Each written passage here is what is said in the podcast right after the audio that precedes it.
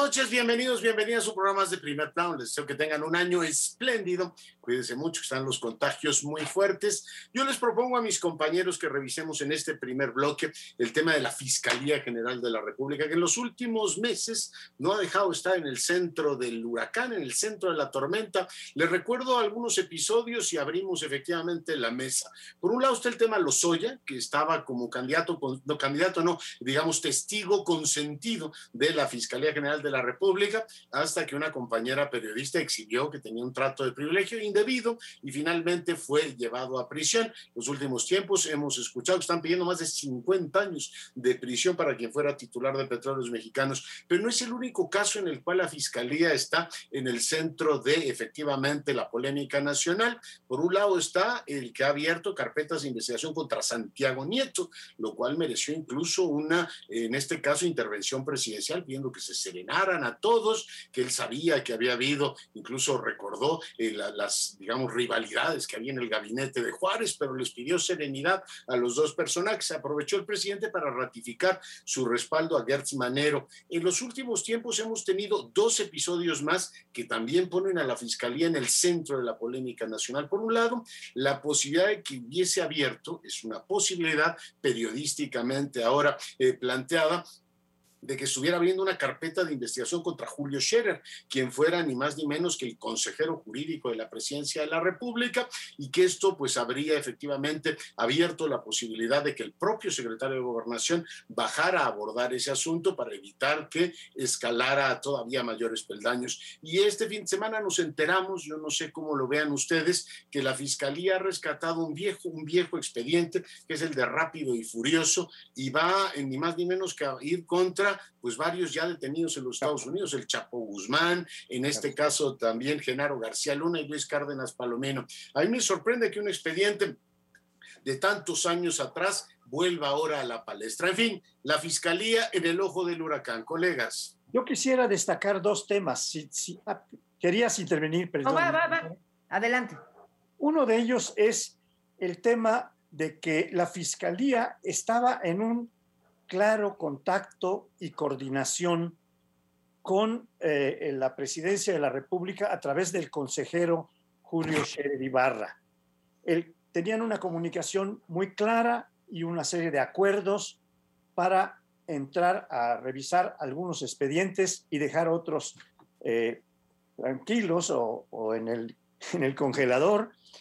Pero cuando se va Julio Scherer, eh, abruptamente, por cierto, Em, pues empieza una investigación en la propia fiscalía contra Julio Scherer.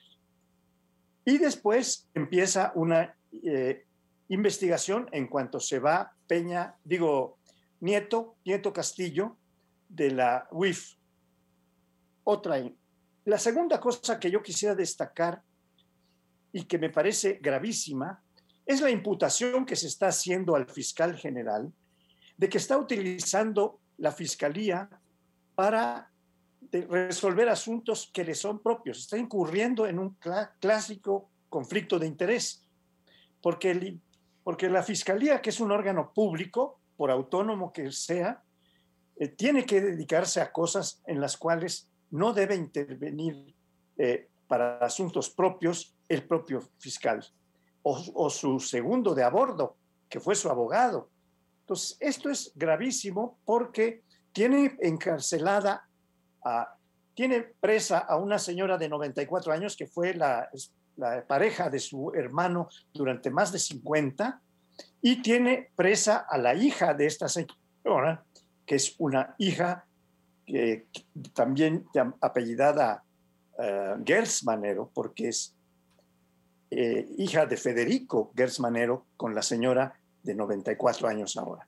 Entonces, esto es muy grave, eh, sobre todo esta última imputación que se le hace al, fiscal de estar utilizando la fiscalía para resolver asuntos propios y para acumular recursos y dinero. Eh, esto es lo que es muy, muy fuerte. Yo comentaría desde el ángulo eh, político, Leonardo Francisco José, que, a ver, nadie puede negar la, la, cercanía entre el fiscal eh, Gertz Manero y Andrés Manuel López Obrador. Quizá eh, corre más del lado de Andrés Manuel López Obrador a Gertz Manero, porque, bueno, pues lo ha defendido denodadamente una y otra vez en las mañaneras, ni más ni menos. Entonces, cuando se le pregunta sobre alguna cuestión de la fiscalía, él dice que la fiscalía es autónoma y que él no se mete, pero cuando se ha criticado a Gertz Manero, y así se lo han planteado los reporteros en la mañanera, rápidamente sale a decir que es un hombre íntegro, honesto, de toda su confianza, etcétera. O sea que creo que corre más de López Obrador, del presidente, curiosamente, hacia Gertz eh, Manero. Hay quien dice, en efecto, con lo que están citando eh, ustedes, hay quien dice que Gertz ha perdido el rumbo y que ha comenzado a tomar eh, una serie de decisiones que al margen o incluso en contra de lo que quiere la 4T, y cuando digo la 4T digo el presidente López Obrador. Yo no estaría mm, muy de acuerdo con esa interpretación creo que es imposible entender las acciones del fiscal o de la Fiscalía General de la República desde la disminución del presupuesto, desde el corredero que se hizo en los dos últimos meses del de, eh, año pasado hasta las carpetas de investigación que ha abierto y que ha cerrado, porque esto corre para los dos lados, lo que sí se persigue y lo que no se persigue en esta administración por decir algo, por ejemplo, los de los funcionarios y académicos de CONACIT y de varios centros de educación eh, superior, me, me, parece inimaginable, ¿sí? que esto no haya sido, sino por la orden del propio presidente de la República, al menos con el, el aval del presidente López Obrador. Lo apoyó, lo, digo, apoyó. Insisto, de lo que se hace y de lo que se deja de hacer. Yo creo que un telefonazo del presidente López Obrador debería poder parar lo de CONACIT y debería de poder pagar, parar incluso lo de la cuñada que acaba de mencionar eh, este, Paoli, cuanti más lo de Santiago Nieto y lo de Julio Scherer. Pero eso, Entonces, eso más o menos lo equilibró, dijo, espero que se calmen. El tema de los parientes de Gertz Manero se lo preguntaron. Y un presidente que opina hasta la forma en que un secreta, ex secretario de seguridad ve una señora ahí donde la espalda pierde su honesto nombre. Uno dice, un presidente que está hasta preocupado por eso, resulta que no tiene opinión sobre el tema del fiscal y los temas personales. Dijo, no, yo en ese tema no me voy a meter porque no es un asunto que me concierne. Pero ciertamente lo ha apoyado en casi todas. Y el fiscal, por su lado, es, eh, si fuera director musical de una radio, diríamos que toca puras complacencias, ¿no? Es decir, por un lado le tocó la de los Soya todo el tiempo que quiso, diciendo que iban a meter a sabrá Dios cuántos políticos que los iban a empapelar con el tema de los sobornos. Hoy el asunto se está cayendo y le caen a, a los Oya 50 y tantos años. Y lo del tema de rápido y furioso, ir sobre el Chapo Guzmán, que le recuerdo que está cadena perpetua en los Estados Unidos, y sobre, en este caso, el exsecretario García Luna, cuando Rápido y Furioso fue un operativo que se dio además para escarnio del gobierno de Felipe Calderón, cuando estaba en visita de Estado en eh, Washington, en ese mismo momento, mientras hablaba Eric Holder, se estaba dando el Rápido y Furioso y fue una vergüenza. Digo, es tanto como si quisieras procesar a Salinas de Gortari por el caso Álvarez Machain, ¿no? Es decir, fue una puñalada trapera al gobierno de Calderón y yo entiendo que para el presidente López Obrador esa sea pues una música celestial, ¿no? Es decir, a ver, van a procesar nuevamente al gobierno de Calderón. Yo tengo la impresión de que ese, episodio que hoy es portado en varios periódicos o ese expediente no va a llegar demasiado lejos. Bueno, yo quisiera insistir en el tema uh, de la imputación que se le está haciendo al fiscal, no por cualquier persona, sino por los hijos de la señora que tiene presa la señora hija de Federico Gersmanero, el médico que falleció y que se imputa a su, a su compañera de toda la vida, que, que lo mató con un, con un eh, homicidio culposo, no culpable, con un descuido, no lo trató adecuadamente. Y esto se relaciona en una entrevista que han tenido los hijos en, algún medio donde hacen estas imputaciones e incluso le plantean que está utilizando, no como lo hizo el procurador general anterior, eh, políticamente a la, a la, Procuración de Justicia, contra en el caso de Anaya, sino que está utilizándolo para impulsar sus propios intereses, no solo de tipo eh, matrimonial o de, de, defensa de su hermano, sino sus intereses para hacerse de fondos que no le corresponden ilegalmente. Esa es la acusación que están haciendo estos señores. Bueno, acusaciones pesan incluso sobre el posible enriquecimiento ilícito del fiscal que desde luego pues no se van a, a, investigar cuando menos en el periodo en el que él siga siendo fiscal. A mí, Leonardo, francamente no me sorprende lo de rápido y furioso por dos motivos. Uno, su némesis, eh, bueno, o alguien a, quien le tiene un resentimiento profundo que es a Felipe Calderón. Y segundo, no me sorprende dado los magros resultados que se han tenido en materia de corrupción y esto pues le permite decir, miren, estábamos persiguiendo y hicimos una consulta popular para juzgar a, los, a las autoridades anteriores y miren, aquí está ya una carpeta de investigación. En ese sentido, no, no me llama a sorpresa, me parece como a ti un, un absurdo. Pero lo que sí me parece que no está cumpliendo con su promesa López Obrador es que ya se acabó, uno, el fiscal carnal y dos, la politización de la justicia. Mientras que se procesan a personas como, por ejemplo, el senador o ex senador panista Lavalle, ¿sí? Tenemos varios casos denunciados sobre integrantes de su, eh, pues de su gabinete y de su círculo cercano, que simplemente, digo, desde Pío López Obrador, pasando por todos los que ustedes quieran que no presentaron bien su declaración patrimonial, etcétera, etcétera, pues no sabemos de ninguna carpeta de investigación que se haya abierto en contra de las múltiples denuncias que ha habido en materia de desvío de recursos o de abuso de funciones durante eh, su gestión. Así que creo que sí estamos, como todos los sexenios, no creo que sea una particularidad del presidente actual, como todos los sexenios, estamos en presencia de una politización de la justicia y el uso faccioso del brazo eh, jurisdiccional del de eh, Ejecutivo Federal, porque así lo llamaría yo, no me creo esto de que no tenemos hoy en día una fiscalía autónoma para, con todo el poder del Estado, digamos, aplastar a la oposición cuando así haga falta. ¿Me permiten un apunte jurídico? Sí. No sé. Cuando estaba a punto de dictaminar un tribunal colegiado de circuito sobre el caso de la detención de la esposa de Federico Gersmanero, entonces el propio fiscal general Alejandro Lexmanero pidió abiertamente a la Suprema Corte que atrajera el caso. Bueno, y, su, y, y, Paoli, su involucramiento también en la Universidad de las Américas de Puebla. Sí, por supuesto, o sea, por supuesto. Ese es parte tenemos de otro uso personalizado de la justicia. Eso es lo que yo quería apuntar.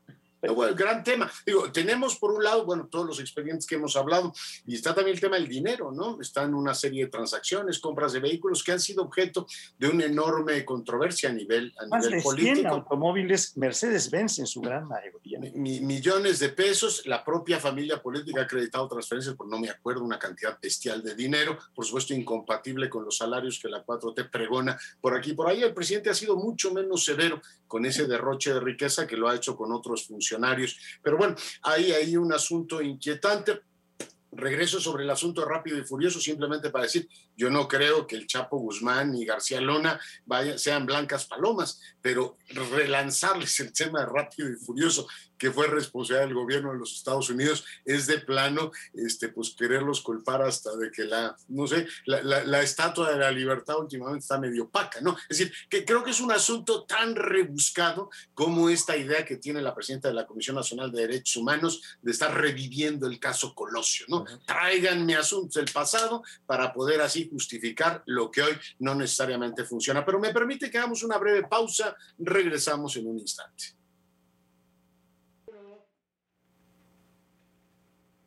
Vamos a tratar ahora un tema que es una gran discusión, una confrontación ya abierta totalmente entre la 4T y un órgano autónomo que es el Instituto Nacional Electoral.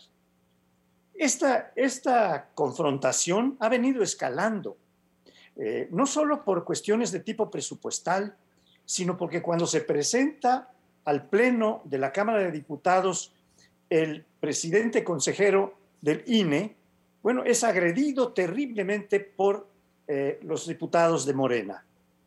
Pero esto eh, eh, nada más se concentra en que les pide a los, a los miembros de, del, del Consejo General del INE que se bajen los sueldos. Es toda la argumentación que se le hace como si con eso se pudiera resolver un problema de miles de millones de pesos que cuesta la revocación del mandato, según está planteado, porque si se abren las 161 mil casillas, requerirían eh, alrededor de 3 mil millones de pesos para poderlo hacer, como en cualquier elección federal. Esto sigue escalando porque el propio presidente de la República pues señala que el, el INE tiene que hacerse a las disposiciones que ha dictado ya la Suprema Corte en el sentido de que no se puede posponer esta, esta, esta consulta para la revocación del mandato, sino que se tiene que hacer de acuerdo con los elementos que se tengan para hacerlo. Y esto hace que el INE ponga una controversia para que se posponga hasta que se pueda tener con claridad los recursos necesarios, porque no tienen más que eh, mil ciento y pico, que en la contabilidad de Hacienda son mil quinientos millones. Bueno, eh, esto es lo que dejo a ustedes para discusión porque ha estado ya eh, muy claramente plantado este encono entre el Instituto Nacional Electoral y todos los elementos de la 4T en el Congreso y en la Presidencia de la República.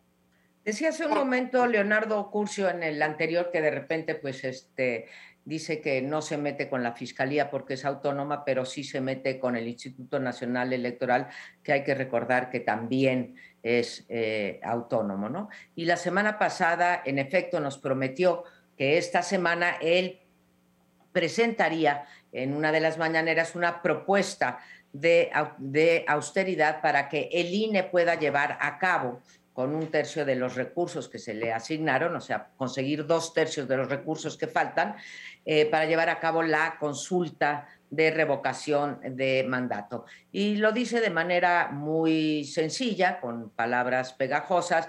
Les voy a dar el remedio y el trapito, como dice el dicho eh, popular. ¿Por qué el remedio y el trapito? Porque él ya ha ordenado que va a analizar o que le analicen sus asesores el presupuesto del INE y nos va a demostrar a la ciudadanía que está lleno de gastos superfluos, de extravagancias, entre ellos los seguros médicos, los sueldos, los edificios, los autos, y no solamente da esos ejemplos, sino que nos dice que eh, todo esto va en contra de la ley de austeridad republicana. Habría que recordarle al presidente eh, López Obrador que esa ley de austeridad republicana opera para el gobierno federal, para el, para el Ejecutivo federal estrictamente y que no tienen por qué abrazarla los órganos de Estado ni tampoco las otras ramas del poder, el Congreso o el Poder Legislativo y el Poder eh, Judicial.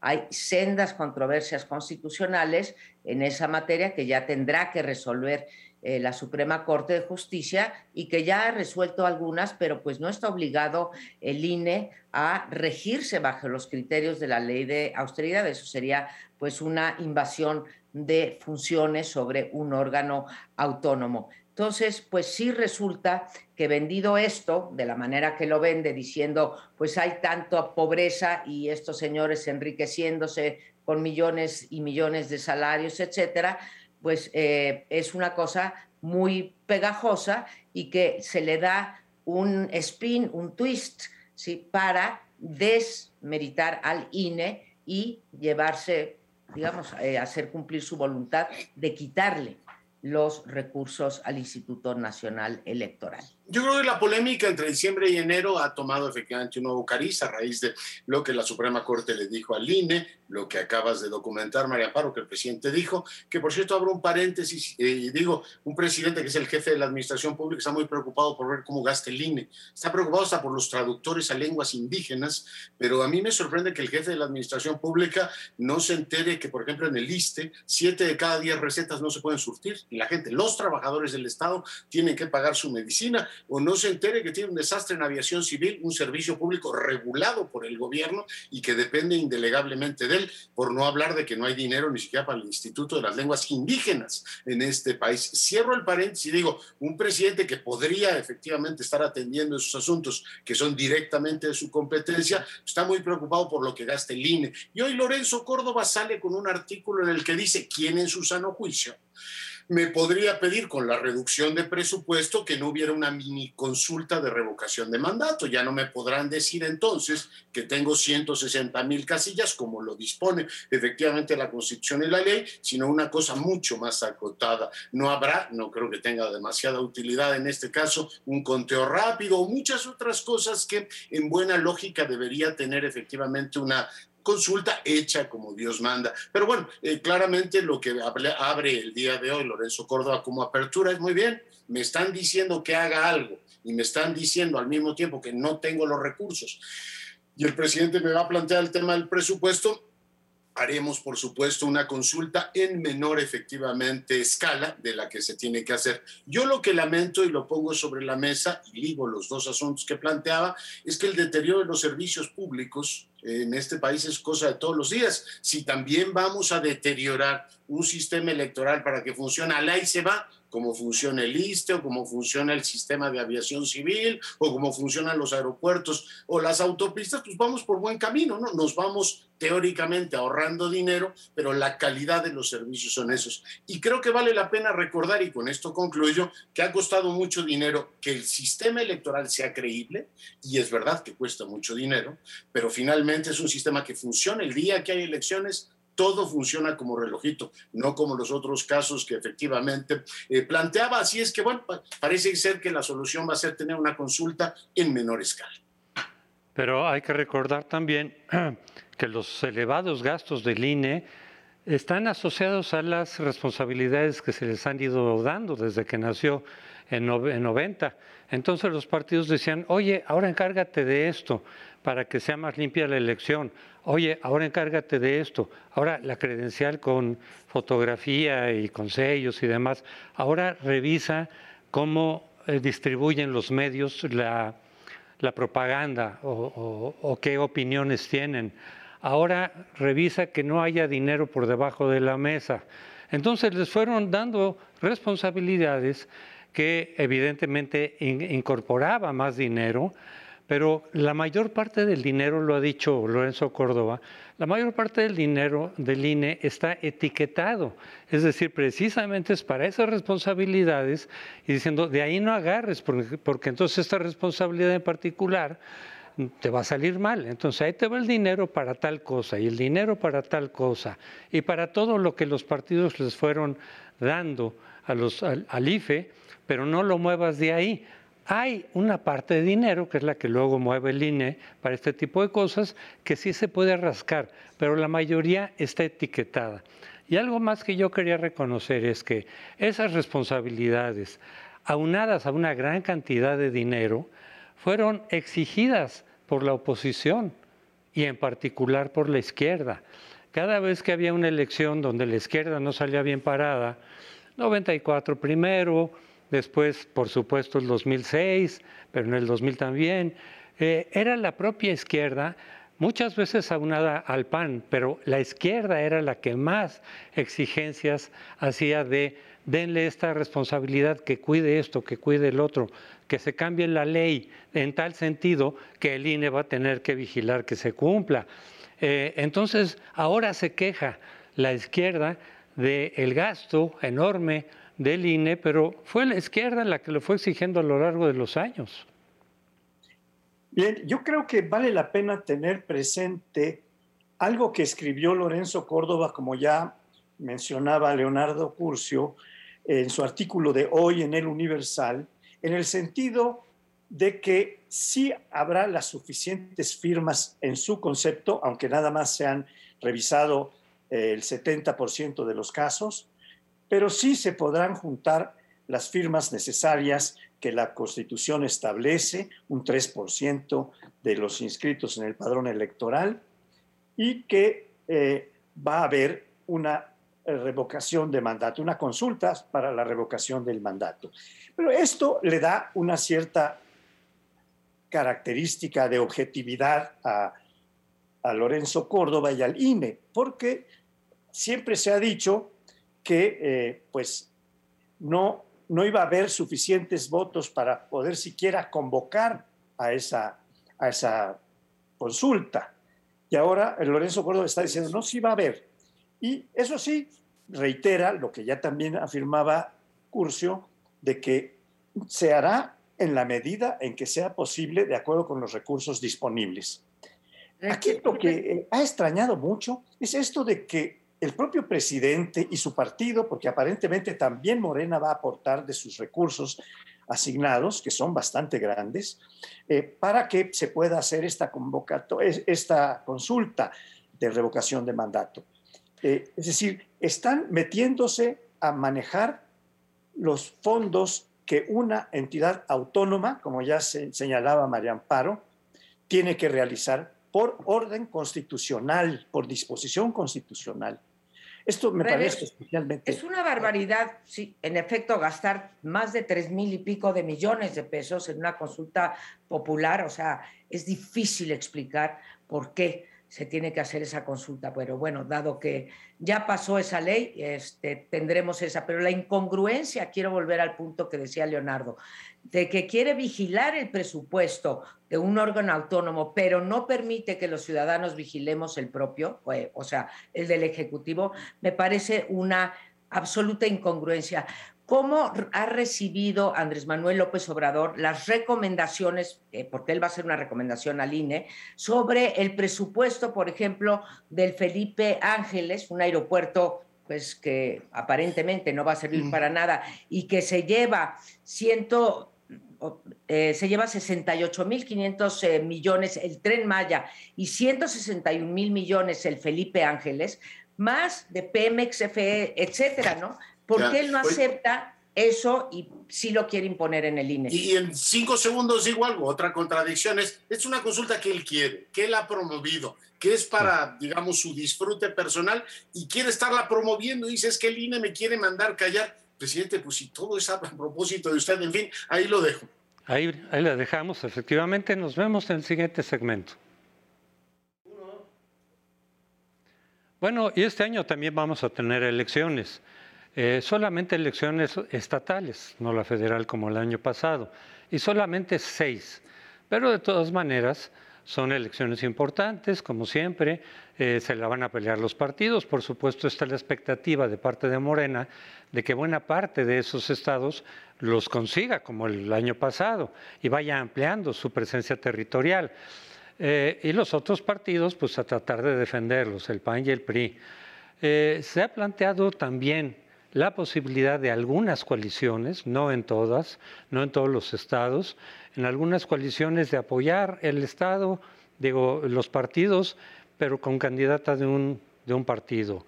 Y, y, lo mismo del otro. O sea, todavía no está tan claro. Hay cuatro panistas, hay dos priistas en las seis, o una priista, y eh, Quintana Roo, que eh, está un poco extraño el arreglo que están haciendo ahí.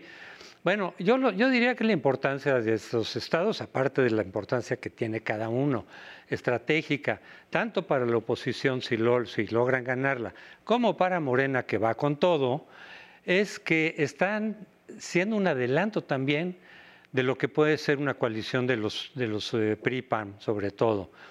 Como la vimos el año pasado. El año pasado la coalición, sobre todo en el Congreso Federal, tuvo un éxito relativo entre el PRI, PAN y PRD, porque aunque no lograron quitar la mayoría absoluta de eh, Morena y sus aliados, sí le quitaron cincuenta y tantos diputados que la alejaron de la mayoría calificada. O sea, se puede decir que fue relativamente exitoso esta, esta coalición, no fue un fracaso, como adelantaban Morena.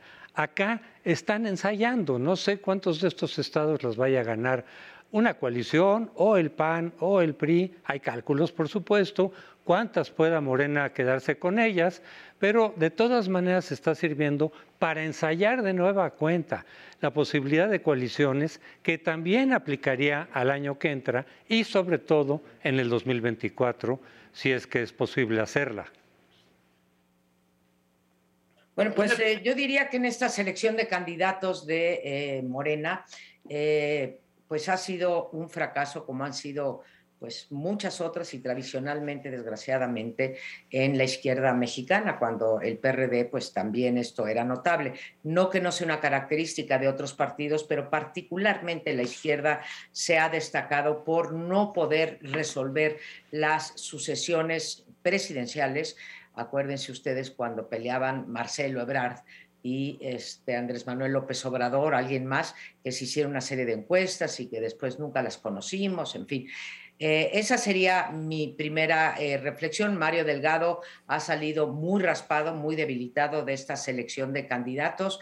Las encuestas pues no dejaron satisfecho a, nadie. La cuestión de género que se ha utilizado, pues ya dio la misma Susana Hart, que era una fuerte candidata en Oaxaca, dijo simplemente nos usaron para eh, validar decisiones que ya estaban tomadas en eh, la cúpula.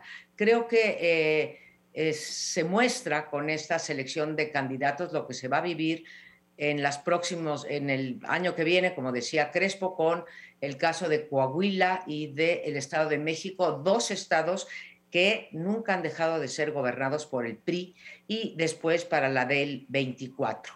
Aquí en todo esto el chapulineo está al orden del día, priistas e incluso panistas que se están yendo porque no creían obtener la candidatura eh, en su partido y que se han ido a Morena, pero también del otro lado, en el Partido Verde, pues se están yendo a la coalición Va por México o, cuando menos a la de PAN-PRD. Pero esto va a mostrar la dificultad de eh, dar con un método, como lo ha dicho una y otra vez también eh, Monreal, dar con un método que no sea este de las encuestas, insisto, que son encuestas que podrían servir pero como nunca las dan a conocer porque nunca sabemos quién levantó esas encuestas, pues evidentemente dejan eh, descontento a la mayor parte de los candidatos.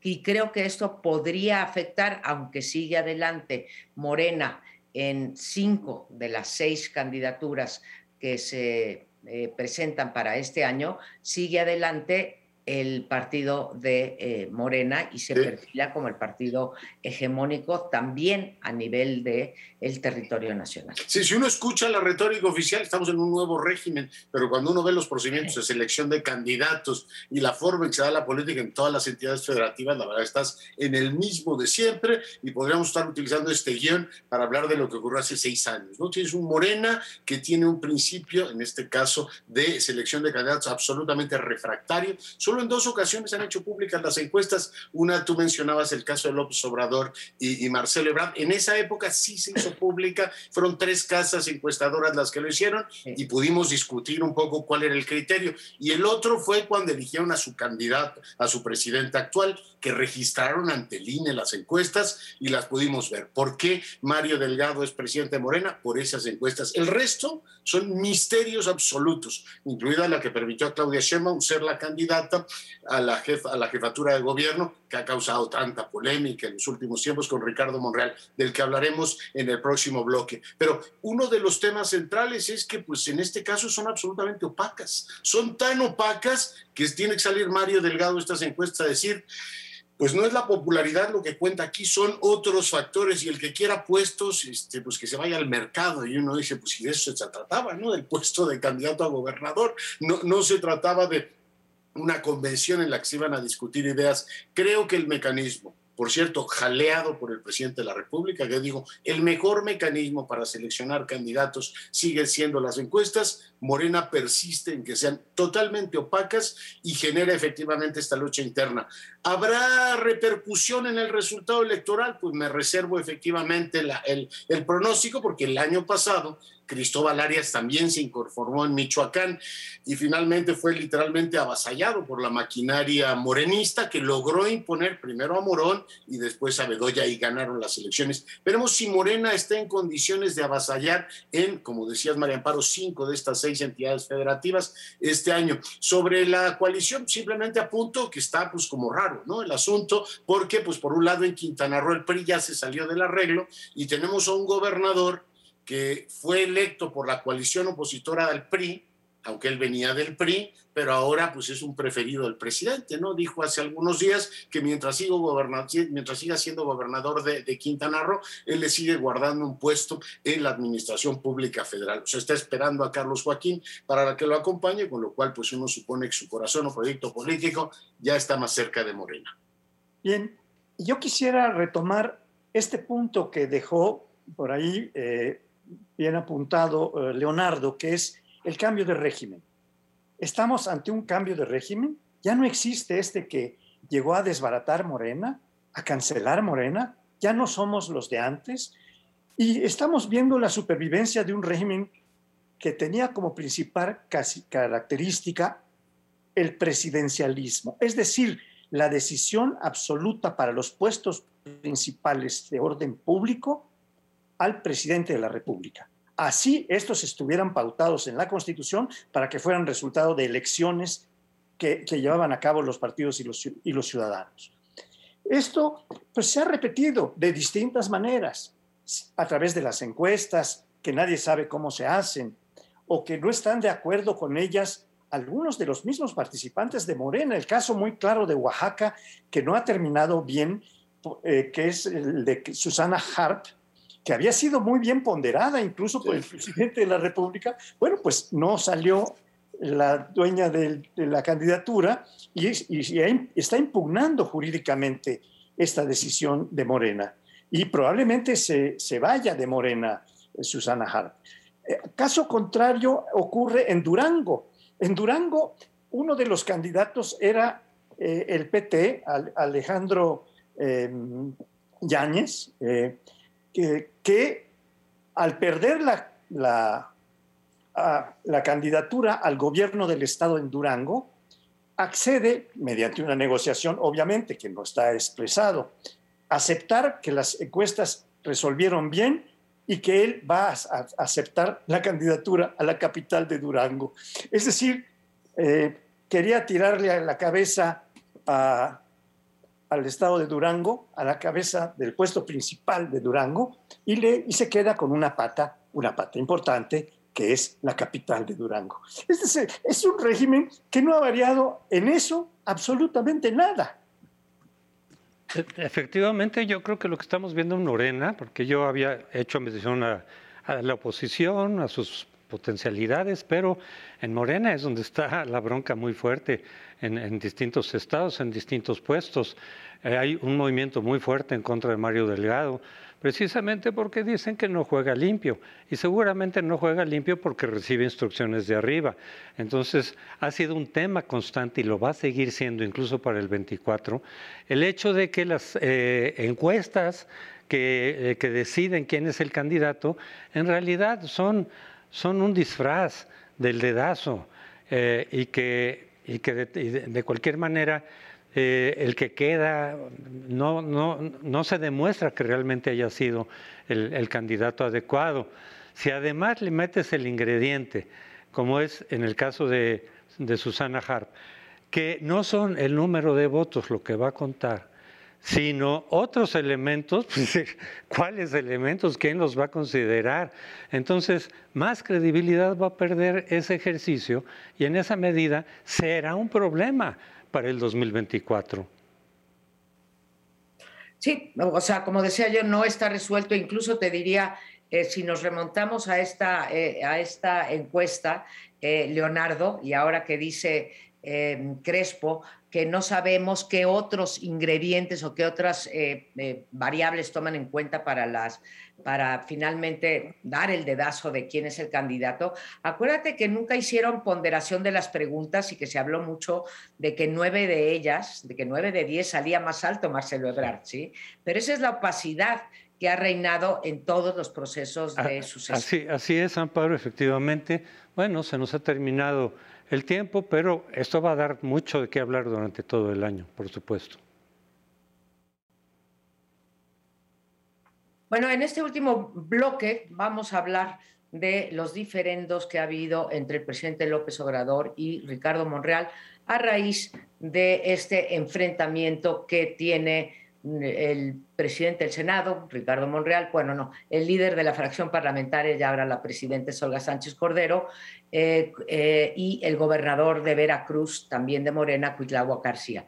Yo creo que es evidente, se los planteo, no sé cómo la vean eh, ustedes, que el presidente ha puesto, por decirlo de la manera más suave posible, a Monreal en la congeladora. ¿Sí?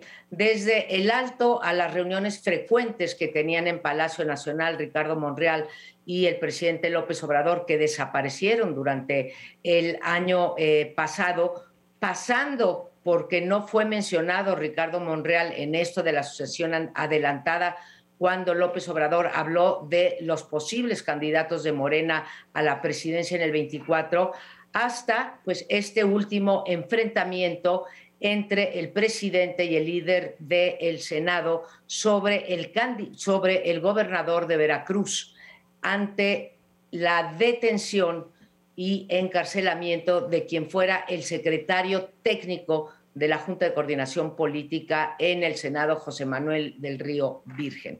Ante esto, eh, rápidamente Ricardo Monreal salió a defender a quien fue su secretario técnico, como digo, a José Manuel del Río, de que él no simplemente estaba siendo eh, objeto de una persecución política, ante lo cual Andrés Manuel López Obrador dijo que él conocía muy bien a Cuitlagua García, el gobernador de Veracruz, y que él sería incapaz de hacer una cosa así y que era una finísima eh, persona, para no hablar de todos los eh, adjetivos positivos que le endilgó el presidente a Cuitlagua García, a pesar de haber sido un gobernador, uno, que está mal calificado en su desempeño y dos, de haber utilizado a su fiscalía, eh, a la Fiscalía Estatal, a la Fiscalía Veracruzana para hacer persecuciones eh, políticos. Con todo, bueno, Monreal habla de esta cacería eh, política, el presidente defiende a su gobernador y pues eh, Monreal ha dado una serie de entrevistas en este eh, fin de semana inusuales e incluso hoy en su blog o en su Twitter, no recuerdo eh, cuál de los dos, habla de que ha habido una precipitación de la carrera por la sucesión presidencial, a lo cual el presidente responde que no, que está bien adelantarla, que eso de no adelantar las sucesiones era cosa del pasado y decir Monreal que él está, tiene su aspiración bien firme, la tiene por Morena y que está acostumbrado a sufrir este tipo, digamos, de presiones para frenar su carrera política. En fin, ahí está el, el, pues, el diferendo entre el presidente y un fuerte candidato de Morena a la presidencia de la Yo por la gravedad de los hechos propendería, mi querida María Amparo, a separar los temas. O sea, una cosa es que tú tengas a un Monreal aspirando ha dicho ya en varias ocasiones que a su juicio está adelantado el tema, que él iría efectivamente por Morena y que los radicales están tomando las posiciones más importantes del gobierno. Toda esa discusión me parece muy valiosa y digna, por supuesto, de ser, digamos, de tener un escrutinio público amplísimo.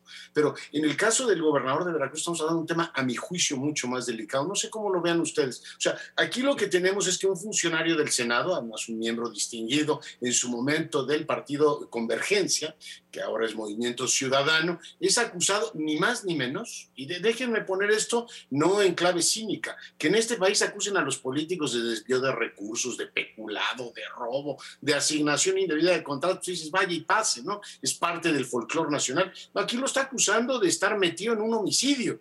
Y lo que dijo Ricardo Monreal, por eso separo los dos temas, una cosa es la, la, fiesta taurina y otra cosa es la venta de boletos, es que se está usando el poder político. En el caso de Veracruz, Además, la utilización del, fraseo que utilizó Monreal hace algunas semanas era muy delicado para perseguir, en este caso, opositores políticos de una manera absolutamente dictatorial. Y el presidente dijo, no, no, no, a ver, yo debo suponer que el presidente ya vio el expediente, en muchos otros temas, pero digamos del de Gertz Manero, ese no lo ha visto, pero el de, se ve que el de Cuitagua ya tiene una opinión fundada sobre la, la cuestión esta del río Virgen. dice, no, yo y el pueblo de Veracruz lo sostenemos, pero ojo, es un tema muy delicado, porque aquí la acusación es de homicidio, y yo no dejo, por supuesto, de sorprenderme, y aquí, lo, aquí dejo el comentario, de que tengas varias, varias decenas de homicidios este año en Veracruz. El último le dejaron nueve personas en una carretera y este fin de semana hubo varios más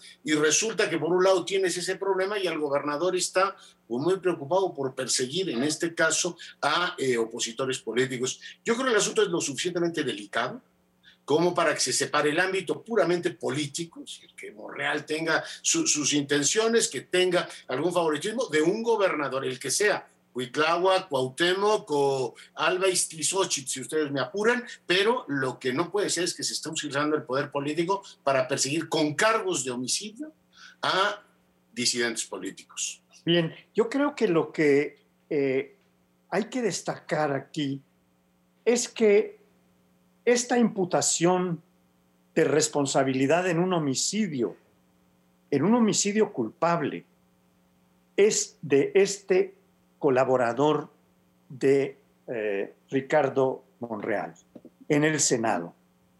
Es su mano administrativa y de negociación con los distintos grupos. Es alguien muy cercano, aunque no está en el Partido Morena, está en el Partido Movimiento Ciudadano. Bien, la contradicción más fuerte que se ha dado en este terreno, si uno escucha lo que dice el presidente, Cuitláhuac García, el gobernador de Veracruz, es un agente confiable que no hace ilegalidades, etc. Y lo que dice Monreal. Monreal dice, esta imputación de responsabilidad a Del Río está hecha con base en acusaciones falsas, sin fundamento, en mentiras, en falacias. Así, en esos términos lo dice Ricardo Monreal. Son muy fuertes los, los términos y contrastan mucho con los términos de benevolencia del presidente sobre eh, García con las eh, expresiones de Ricardo Monreal.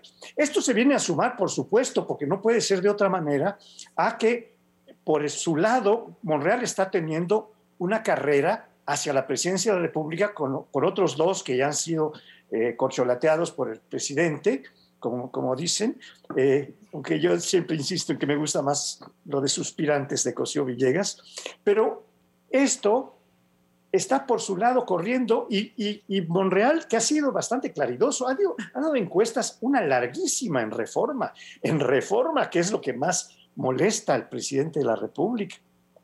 Y en esa entrevista, Monreal dice que van por muy mal camino, que adelantar es una, un error grave, lo repite, como ya decía eh, Leonardo, pero lo, insiste en que con estos métodos no se va a llegar a ningún buen puerto, sino que va a entrar en un conflicto muy grave el propio Partido Morena. Pero termino diciendo que si bien en el caso de Durango que comentaba en el bloque anterior, ha habido una negociación para que en lugar de ser candidato a gobernador pase a ser candidato a la, alcaldía de la capital de Durango.